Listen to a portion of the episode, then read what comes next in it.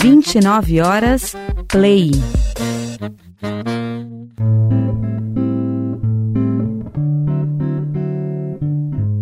Sou Paula Calçade, da 29 Horas. Eu estou no estúdio com a Chiara Gadaleta, fundadora do Movimento Ecoera e embaixadora da ONU pelo Pacto Global. Tudo bem, queridos? É um prazerzaço estar aqui com vocês. Super contente. Por dentro desse tema, no dia 22 de março, se comemora o Dia Mundial da Água. A preservação dos recursos hídricos, inclusive, é assunto de, de fóruns econômicos e políticos. É disso tudo que a gente vai conversar. Kiara, primeiro gostaria que você comentasse um pouco o seu envolvimento com essa temática da preservação das águas. Bom, é, a gente está aqui no Movimento Ecoera há 11 anos, né, Paula? Então a gente está aí há mais de uma década integrando os mercados de moda, beleza e design à sustentabilidade, né?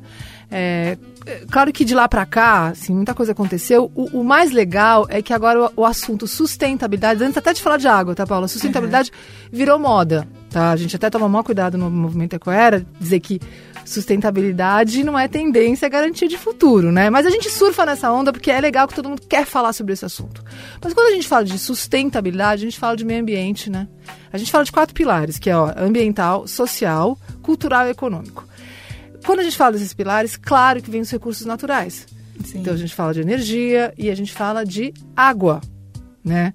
É, quando a gente está falando de clima, também, alterações climáticas, etc., a gente está falando de água. A água está em tudo. Está em tudo porque, assim, é um recurso vital para a existência, para nossa nossa existência. Quando a gente começou, assim, alguns anos atrás, lá no Ecoera, a gente falava sobre emissão de CO2, a gente desenvolveu algumas ferramentas de cálculo de emissão de CO2 para os mercados de moda, beleza e design. Só que com a crise hídrica em São Paulo, principalmente, a gente falou, opa, a gente vai ter um problema muito sério e vamos continuar na nossa missão, que é usar esses três mercados, a moda como bandeira para provocar discussão. A moda como o que desencadeia todas as outras discussões. Então. Exato. A moda é uma ferramenta, uh, Paula, que viraliza a mensagem muito rápido. Né? É Você vê a imagem, né? Não uhum. é à uhum. toa Nas essas mídias, as redes sociais. Influenciadores. Seja, exato. É. A gente vê uma foto linda, a gente quer saber como. Então, por que não usar né, essas ferramentas para falar sobre água. Então a gente fala que a moda do século XXI precisa uhum. falar sobre sustentabilidade. E sustentabilidade é água. Claro, o mês de março é um mês que mundialmente se comemora essa uh, a, a, questão da água que hoje ela é urgente, né? ela, ela é problemática. E, e, aí a gente puxando aqui para o meu campo de atuação, a moda ela realmente consome bilhões de metros cúbicos por ano. E a gente tem uma questão aí muito séria para falar se a gente está ou não, questionar se a gente está usando de forma responsável ou não os recursos hídricos, né? E aí que começa essa discussão, hum. só que temperada com muita beleza, né? Com muita, com muito design, para que a gente provoque mudança é, com um sorriso no rosto. A gente fala que a gente quer mudar o mundo com um sorriso no rosto. Ah, isso é muito legal. E é disso mesmo, dessa urgência, Kiara, que eu queria falar com você. Por que agora essa urgência em falar desse uso responsável da água? Porque também a água esteve é, como tema no Fórum Econômico de Davos, tá aí todo mundo falando. E por que tá em alta? É, na verdade, é, é, tinha que ter estado em alta sempre. Sim. Né? Assim, é que tá, né? A gente. Esse é um cuidado que, que a gente no movimento agora a gente tem. É, ficou tendência, virou, virou tendência. Por quê? Eu acho que é até maravilhoso, e vou dizer que a ONU, né? Eu tenho a, a, essa grande honra de ser embaixadora da ONU Pacto Global, mas a Agenda 2030 da ONU, que são os 17 ODSs, né? Uhum. Ajudaram muito a colocar esses assuntos, essas metas, né? Para o mundo. Né? A gente fica. É como se a gente estivesse na mesma página. Água e clima são indissociáveis. Eu ganhei essa, essa, essa frase da Marúcia, que é uma parceira nossa, hum, Marúcia Watley. Mas, assim, se a gente está falando tanto em alteração climática, a gente fala de pactos, né? a gente está vendo o mundo se associar para encontrar soluções. Então, se a gente fala de clima, não dá para não falar de água. Eu acho que a água vem aí entendeu? Como uhum. uma maneira assim vital. A gente está falando dos oceanos, a gente fala de saneamento básico, a gente fala de poluição, a gente fala de plástico. Tudo leva para as águas. E aí, é assim que a gente viu essa questão. De novo, a crise hídrica, a gente vive uma crise muito grande, né? A Marúcia também me presenteou com muitas informações nos últimos dois anos de pesquisa a fundo nesse tema, mas assim, a gente, a gente viveu o século XX como o século da, de ouro, né? Era, era, era abundante. O século XXI da escassez. A questão é que a gente vive uma crise onde tem de mais de um lado e pouco do outro. Então, crise hídrica não é só não ter água, é ter muita água em um lugar e pouca água em outro. Então, eu acho que essas discussões todas acabaram virando, que bom, um assunto diário de discussões em, em, em fóruns mundiais, mas também essas discussões precisam vir para o dia a dia, né, Paula? Eu acho Sim. que é isso que é a nossa função enquanto é. mídia, é fazer que essas discussões elas, elas ultrapassem os fóruns elas ultrapassem as paredes. Que venham para o dia a dia das que pessoas. venham para o dia a é. dia. Eu, eu, acho que esse, na verdade, é a, é a nossa missão na Ecoera, é de democratizar é, esse, esse papo que para não ficar a quatro paredes, para quebrar as paredes e fazer que a sustentabilidade, de fato, ela vire, vire um assunto do dia a dia, porque é a nossa sobrevivência, né? A gente está aqui para garantir minimamente um conforto para as próximas gerações. Sim, total. E Kiara, Assim, na sua visão, o Brasil tem recebido essa discussão abertamente? Você tem visto não só pessoas envolvidas com a temática, mas no dia a dia as pessoas estão abertas a essa temática? Porque o que a gente vê também é que o Brasil enfrenta enormes desastres ambientais e que a impressão que dá é que o Brasil não está tão engajado com essas pautas no ponto de vista macro. Mas é. o que, que você tem visto por aqui? Olha, eu acho que houve um desenvolvimento enorme, assim, nos últimos anos. Uh, a, a agenda se abriu.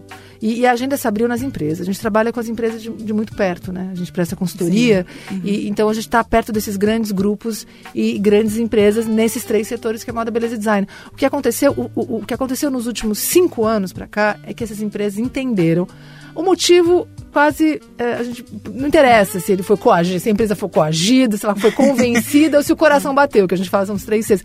Não interessa. O interessa é que a agenda dela, dela se tá abriu. Tá é. se, se, abriu. Tem uma necessidade de se falar por esse tema. Uhum. Por quê? Porque existe um consumidor consciente que também na, outro, na outra ponta pede pede produtos. A gente está falando de capitalismo, Paulo, não tem jeito. Total. As, é os isso. consumidores cobram isso. Cobram né? isso. E para que essas empresas, assim, né, nessa, nessa oferta enorme que hoje em dia uhum. é o uhum. capitalismo, para que um cliente se fidelize, né, ele quer mais que só um pedaço de tecido numa roupa, ele quer mais do que é, só um objeto, ele quer saber o que está por trás desse objeto. É, o processo se... de produção. De processo de produção, mas principalmente aquela marca que está produzindo, ela está preocupada em garantir meu futuro. Outra coisa, a gente está falando muito com a geração Z que é a geração aí que está vindo e que vai comprar. É óbvio que essas gerações, elas que vão, eh, de fato, ser ativas no consumo. E a gente começa a perceber aí as grandes empresas em, é, pesquisando, entendendo que esse novo consumidor, ele abre a carteira com propósito. A gente vê aí grandes uh, reports e, e, e, relatórios e pesquisas vendo que essa geração Z ela tem dois slogans. Um é Be Yourself e outro é Save the Planet. Então, é, são esses dois, né? Seja uhum. você mesmo e vamos salvar o planeta. É, a gente percebe essa consciência muito maior nas gerações, nas novas gerações, do que nas antigas, ou na minha, por exemplo. Então, eu, eu, por exemplo, no nosso trabalho na Ecoera, a gente escuta a geração Z, porque a gente sabe que é ela que vai viver no futuro. Né? Não é à toa a Greta, esses ativistas tão jovens. Super jovens. A juventude é. foi para a rua. E o que, que, é que, que eles pedem na rua? Eles pedem para salvar o planeta. Eles pedem para que a gente, né, que, que, que estamos aqui no, nas empresas, tomando as decisões e, e mexendo nesse sistema capitalista, para que a gente atue em prol do planeta. Por quê? Porque esse é, é, é, o futuro. Agora, o futuro é agora também, né? A gente não pode esperar que o futuro. Sim. Algum tempo Tem que fazer atrás, agora. a gente achava é. que o futuro estava lá, né? Lá longe. Não, o futuro é agora. Né? Se a gente não atuar agora. E aí vem a pergunta, né? Mas o que fazer, né? O que cada um pode fazer e que, assim, parar de achar que é pequeno também. O que, que a gente pode fazer imediatamente? É, eu, primeiro você falou tudo, a palavra mágica, assim, pequeno. Eu acho que as pequenas atitudes são essas aí que são as mais poderosas. Sim, e, e, eu acho que antes de ter um plano de ação, falar, tá bom, agora eu vou fazer um plano, eu vou ser uma, uma embaixadora do planeta, né? Eu acho que é tomar consciência. Eu, eu acho que é pensar, né? Ter essa consciência, a tomada de consciência. É até o passo zero, vamos dizer assim, bom, eu, ok, eu entendi que qualquer, qualquer prática minha do dia a dia, e principalmente a maneira como eu consumo, né? O que, que eu estou comprando, a maneira como eu me relaciono com os bens de consumo, vai refletir. Né, vai refletir. Então eu tenho uma responsabilidade em cima da maneira como eu adquiro bens. Sim. Então, será que eu preciso mesmo? É, onde comprar, de quem comprar, quando comprar e principalmente o que fazer quando descartar.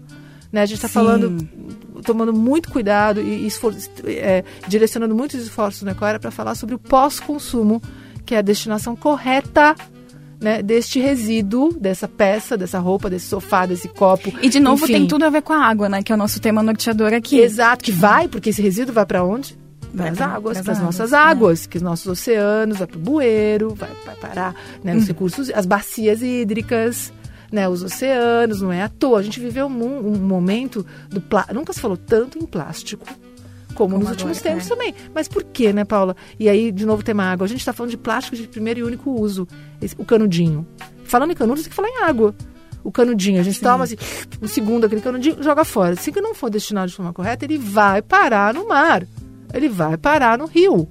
E aí ele vai o quê? Mexer com todo o ecossistema daquele lugar. Não é à toa que essas fotos aí da tartaruga de animais engasgados. É, é, é, isso, porque é de fato é, ninguém inventou, não é montagem essa foto, essa foto aconteceu. Então, olha a responsabilidade, né, da gente enquanto consumidor que pega esse canudinho e chupa e joga fora, da, da marca que, que produziu o canudinho, ou do, do estabelecimento que, que oferece o canudinho. Você vê, é uma força-tarefa. O que a gente tem Sim. percebido hoje é que a gente tem que se juntar, né? Não é à toa o ODS 17. É, os 17 ODS, Paulo, tem vários que falam sobre, o, sobre a água, saneamento, vida embaixo d'água.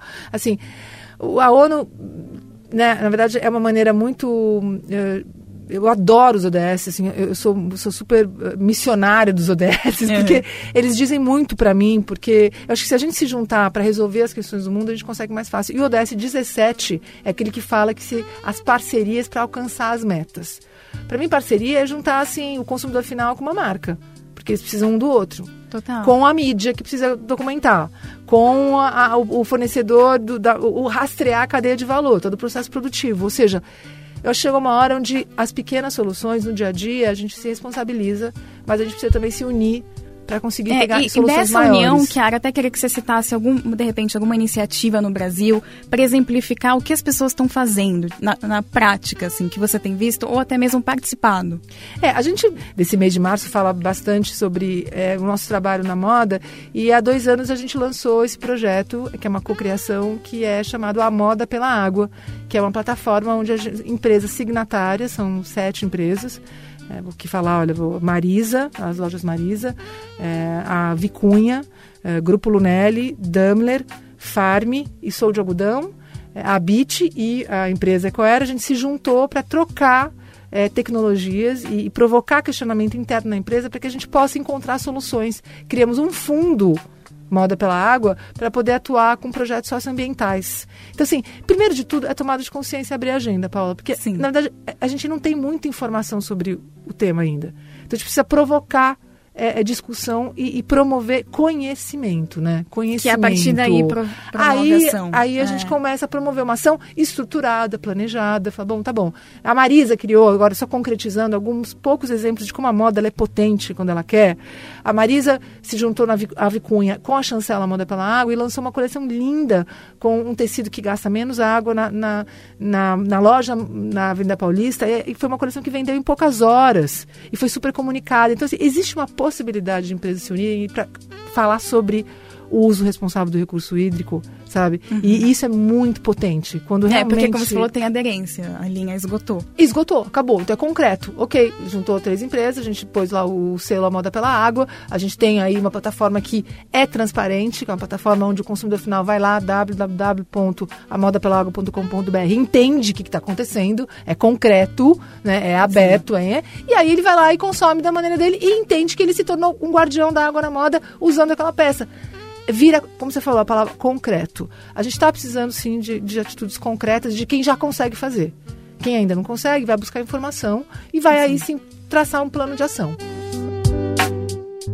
E no mundo, Kiara, as empresas, como elas têm se comportado em relação à água? Você também está antenada e, e, vendo que fora do Brasil isso também é uma tendência?